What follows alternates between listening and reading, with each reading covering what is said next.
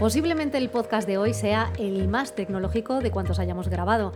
Preparaos porque hoy vamos a hablar de modelos digitales enriquecidos, de tecnología 3D al servicio de las infraestructuras, de metodología colaborativa, en donde podemos hacer además un seguimiento de un activo a lo largo de todo su ciclo de vida. ¿Y qué tecnología hace posible todo eso? Bueno, pues quédate, que lo vamos a descubrir en los próximos minutos. Abrimos Caminos, un podcast del administrador de infraestructuras ferroviarias, ADIF. Eh, Javier Lozano, subdirector BIM y de continuidad digital en ADIF Alta Velocidad. Bienvenido, ¿qué tal? Muchas gracias, Olga. Mm, estoy encantado de estar contigo y poder contaros un poco lo que estamos haciendo, la importancia de BIM y todo lo que va a dar de sí. Pues venga, Javier, vamos a empezar por el principio. ¿Qué es la metodología BIM? Al ser una metodología, un conjunto de procesos y procedimientos para la eh, consecución de un fin. Y es colaborativa porque lo que pretendemos es que todos los agentes intervinientes en estos procesos y procedimientos trabajen de una manera coordinada y ajustándose a unas reglas que estamos definiendo en nuestra implementación. Este modelo digital conforma un sistema de información integral y accesible de la infraestructura representada, permitiendo gestionar sus activos durante todo el ciclo de vida de los mismos. Es decir, BIM, además de una metodología, que si de algo tiene que salir esta charla es que nos quede claro que es una metodología, pero también es tecnología. ¿Por qué? Porque BIM es un contenedor de información, con lo que podemos hacer muchísimas cosas. Luego seguramente trataremos los diferentes usos que podemos darles a, darle al BIM, pero es una metodología, es una tecnología, son modelos de información va mucho más allá de un modelo tridimensional. Eso te iba a decir, porque creo que es tecnología 3D, pero es más que tecnología 3D. Es una parte muy importante del BIM, es la parte, digamos, de la geometría tridimensional, de los modelos en 3D, pero la parte más interesante es todo lo que podemos hacer volcando información sobre, sobre esos activos, sobre esa definición tridimensional. Eh, información que puede ser evidentemente gráfica, pero por supuesto no gráfica o vinculada, como la llamamos. Es decir, tú puedes volcar en el modelo información de manera directa no gráfica o puedes vincular con hipervínculos a otros repositorios u a otros sistemas para estar conectados, tejer una gran red de información en torno al BIM. Pues como veo que es efectivamente muy compleja, vamos a empezar, si te parece, un poquito por el principio. Nuestro compañero Miguel Gutiérrez nos va a hacer un pequeño resumen eh, de dónde viene el término y un poquito para poner eh, pues en contexto. BIM, BIM, es el acrónimo de Building Information Modeling. Se trata de una metodología de trabajo colaborativo que utiliza modelos digitales 3D como base para la gestión de la información durante el diseño, la construcción y el mantenimiento de activos físicos en edificación, infraestructuras e instalaciones. El modelado BIM proporciona una información geométrica del activo geoposicionándolo, pero también información no geométrica, lo que dota al modelo de aquella información que las diferentes personas pudieran precisar para realizar su trabajo. Bueno, Javier, pues ahí estaba un poco la explicación en la voz de nuestro compañero Miguel, pero me, estabas haciendo así con la cabeza como diciéndome, pero es que esto todavía le queda mucho camino. Muchísimo, muchísimo. Es decir, eh, realmente hasta alcanzar un nivel de madurez BIM eh, mínimo vamos a tardar, fíjate, en torno a 10 años. Eh, claro, 10 años pasan muchas cosas. Y BIM es muy dinámico y por lo tanto, evidentemente, habrá que hacer ajustes, habrá que hacer actualizaciones, pero lo que queremos es sentar eh, los cimientos en este primer, digamos, primera fase de tres años en los que estamos todavía, precisamente para que esos cimientos sean sólidos y podamos construir sobre ellos. La implementación busca, busca justo esto, cimentar bien y crecer. Eh, de tal manera que en un momento determinado todos esos usos que vamos a ir poco a poco incorporando a la metodología de ADIF eh, lo hagamos con garantías, garantías de éxito y sabiendo que el mercado puede absorber esos diferentes usos, que los diferentes perfiles y personas que al final trabajan y han de sacar el trabajo adelante entienden lo que queremos y cómo lo queremos y por eso pues es una implementación también gradual, pensada en diferentes fases. Vamos a, vamos a ir si quieres, eh, primero porque a mí todavía no me ha quedado muy claro qué es la metodología BIM, porque decía el compañero Miguel que está basado en modelos de 3D, hablaba de edificios, tú eh, fuera de micros me comentabas también que no solamente son edificios, sino infraestructuras, pero a ver, para que nos hagamos un poco la idea, eh, vamos a ver si somos capaces de em, Em, de alguna manera describir, se hace un modelo 3D de una infraestructura ¿vale? Eh, en el que se meten un montón de parámetros, como por ejemplo, eh, pues qué sé yo, aparte de las medidas, magnitudes, también con qué material está hecho. ¿Y eso con qué fin? ¿Con qué fin se hace? Bien. BIM aplica a todas las fases de vida. Si pensamos, por ejemplo, en proyecto, en fase de diseño, podemos hacer un diseño tridimensional en BIM con toda esa información que se necesita para hacer el proyecto y por lo tanto para hacer la memoria, para hacer los anejos a la memoria, para hacer los planos, el presupuesto, el pliego. Cosa que antes no se hacía con esta metodología, se hacía pues a lo mejor todo escrito, con documentación. Bueno, se utilizaba, eh, digamos, tecnología CAD. La tecnología CAD es una tecnología de, diseño de planos, por ejemplo, basada en, diseñar con puntos y líneas. Aquí hablamos de tridimensionalidad y de objetos georreferenciados que ocupan un espacio y que en un momento determinado algunos de los usos de BIM son tan potentes como eh, bueno, una, una, colisión de, y un estudio de interferencias entre objetos BIM, que repito, al ser, tridimensionales y ser georreferenciados, podemos cruzar objetos y ver eh, de qué manera interfieren. O sea, es casi como inmersivo, ¿no? Es casi como estar pensando en el metaverso y hablar de un escenario en el que... El, el, el, metaverso puede acabar siendo un futuro uso, efectivamente, de tener modelos tridimensionales con una definición importante para esos usos que dentro de un metaverso se puede hacer, pero nosotros todavía no estamos en eso, aunque sabemos que, puede acabar llegando en un momento determinado. Por ejemplo, sigue por ahí, o sea, hacéis unos modelos 3D de una infraestructura en fase de proyecto. Lo primero es pensar qué, qué, usos le vas a dar al BIM en la relación de un proyecto. No es lo mismo hacer un proyecto de, un pequeño edificio técnico que de una gran estación o que de una infraestructura lineal. Hay que saber muy bien qué quieres modelar, para qué lo quieres modelar y cómo lo tienes que hacer. Es ahí donde entran pues, grandes conceptos de BIM, como pueda ser, por ejemplo, pues, el nivel de detalle o el nivel de información, porque en un momento determinado, para hacer digamos, una plataforma en, mitad del campo, evidentemente, pues no necesitamos a lo mejor del nivel de detalle que se pueda requerir en una integración urbana eh, o en una estación. Donde hay un montón de cosas, servicios, personas, movilidad, etcétera. Exacto. Entonces, BIM se tiene que ajustar. BIM es un medio, eh, no es un fin en sí mismo, y por lo tanto, al ser un medio, se tiene que ajustar a las necesidades.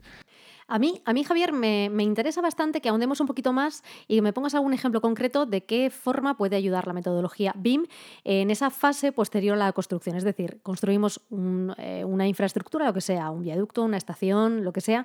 Em, una vez que está construida, ya pasa a la fase de explotación y obviamente em, entra en juego ya lo que es el mantenimiento, ¿no? su vida útil y su mantenimiento. ¿De qué manera eh, la metodología BIM puede ayudar a, mejorar, por ejemplo, esos estándares de mantenimiento? De un activo.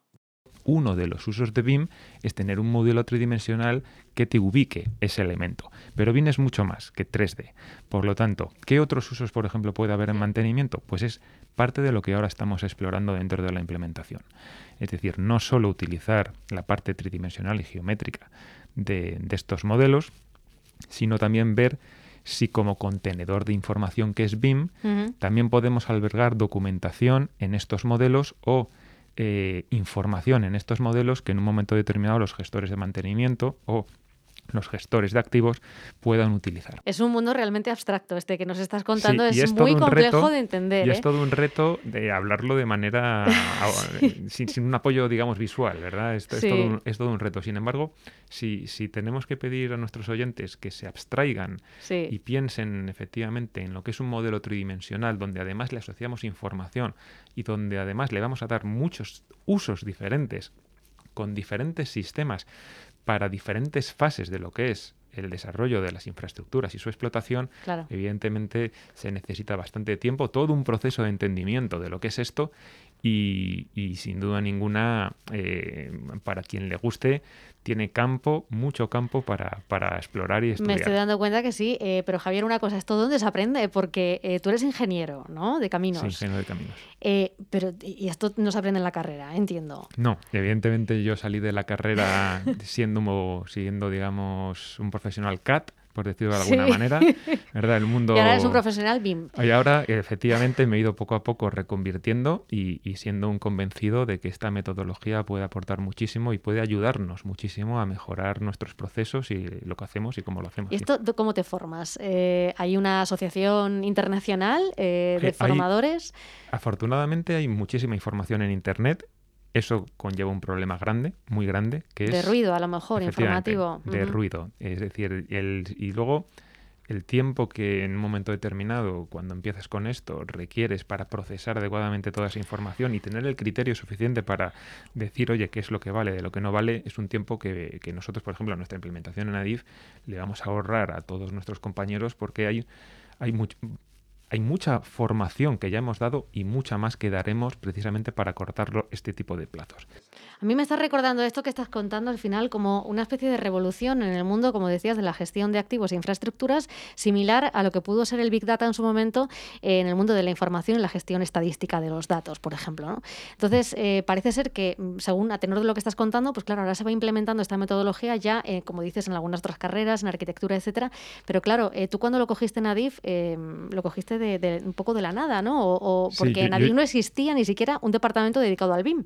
Sí, yo ya llevaba más de 10 años dirigiendo proyectos de ah. infraestructura, eh, de instalaciones de seguridad y, ya por otros compañeros y por sobre todo compañías que estaban trabajando fuera de España en, en BIM, en grandes proyectos, pues en Oriente Medio, en, por supuesto en Estados Unidos, en, el Reino Unido, en, Asia, por ejemplo, en Japón, en Singapur, en, Australia. Es decir, había, había bastantes empresas y, compañeros que, ya estaban desarrollando parte de su trabajo en BIM, en lo que en aquel momento se podía llamar un proto-BIM. Todavía, todavía no se había desarrollado. Como, la versión beta de, lo que iba a ser después. Claro, esto, esto es muy dinámico y se ha ido desarrollando y se ha ido avanzando y sobre todo como no se puede hacer BIM sin el software adecuado, sin las piezas de sistemas adecuadas. También sistemas ha ido evolucionando muchísimo en los últimos años. En este punto, Javier, em, cuéntanos de qué manera mejora la metodología BIM, eh, por ejemplo, la experiencia de los usuarios del ferrocarril. Bien, el usuario tiene que saber que con la aplicación de la metodología BIM eh, va a tener eh, seguramente mejores infraestructuras porque la coherencia de la gestión de la información, entre otras muchas cosas que puede aportar BIM, va a tratar de garantizar que hagamos mejores infraestructuras. Eh, BIM tiene muchos más usos, es decir, en un momento determinado el disponer de modelos digitales con información puede permitir todo tipo de usos, desde usos para comercial, usos para visualización, eh, usos en este caso para la propia gestión de, de los activos, pero es algo, repito, que estamos explorando porque es un campo amplísimo. En lo que nos estamos centrando en, este, en, este, en estos tres primeros años, digamos, de implementación, fundamentalmente es, cimentar, como decía antes, lo que va a ser el futuro de nuestros proyectos y de nuestras obras y de cómo vamos a gestionarlos. Y en ese sentido, el usuario lo que acabará percibiendo es cómo toda la información puede acabar estando integrada en un sistema en un conjunto de modelos de información que ya puedan ser tridimensionales o, no. podemos estar hablando de un sistema de información geográfica en un momento determinado y no, y no tanto de un modelo tridimensional BIM. Y sin embargo vas a ver que toda la información está integrada que el dato es único. O sea, de alguna manera aglutina toda esa información, una especie de catálogo general en donde se analiza todo eh, punto por punto y antes estaba esa información de otra manera, más disgregada, puede ser. Eh, bueno, estaba la información, puede que efectivamente en diferentes fuentes, si el área que participa de esa gestión la tenía en diferentes fuentes, lo que hacemos con, con BIM en este caso es proponer qué información va a un modelo BIM y qué información entendemos que es propia a lo mejor de la información que gestiona un gestor de mantenimiento. Un ejemplo, la vida útil de un activo. ¿Dónde puede estar? ¿Está en un modelo BIM o está a lo mejor como información, como pieza de información en, un, sistema de gestión de activos o en un GMAO? Eh, ese es, eso es las típicas cosas que habrá que tratar, que habrá que decir, esto va a un modelo BIM o esta pieza de información va a una capa GIS o esta pieza de información es propia de un gestor de mantenimiento. Es una capa GIS. Una capa GIS es, cuando hablamos de GIS es de, hablamos de, información geográfica, de un sistema de información geográfica, que es un tipo de tecnología que en este caso eh, muestra, eh, muestra de una manera vectorial la información de diferentes activos. Por ejemplo, nosotros, por las características de nuestra red ferroviaria, evidentemente lo que tenemos son redes de kilómetros.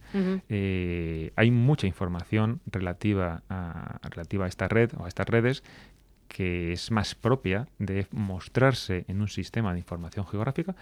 Y podemos poner el ejemplo de que, lo va a entender todo el mundo pues de Google Maps por ejemplo.